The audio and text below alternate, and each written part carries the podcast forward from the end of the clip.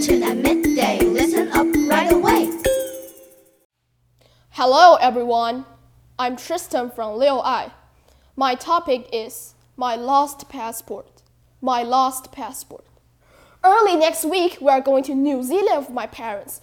I'm incredibly excited about the trip and I packed my suitcase several days ago.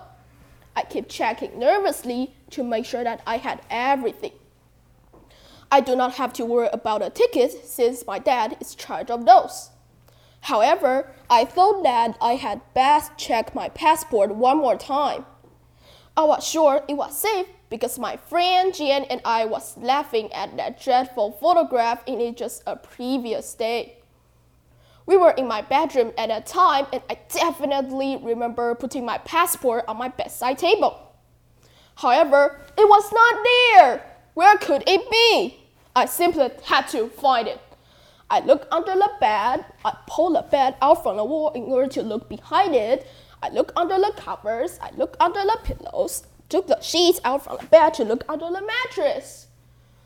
There was no sign of my passport. I took everything out of my suitcase. I searched through the clothes in my wardrobe. I rummaged through the contents of my drawers. I looked in all the books in my bookcase.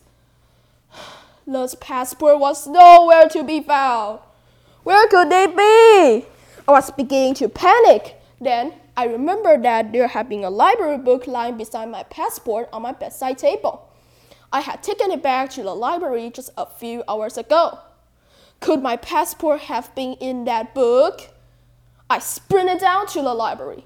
The librarian had not yet put the book away. It was still on the counter. And I opened it with my trembling fingers. There was my passport! I nearly burst into tears of sheer relief. Thank you, everyone. Voice of Jiro. Learning every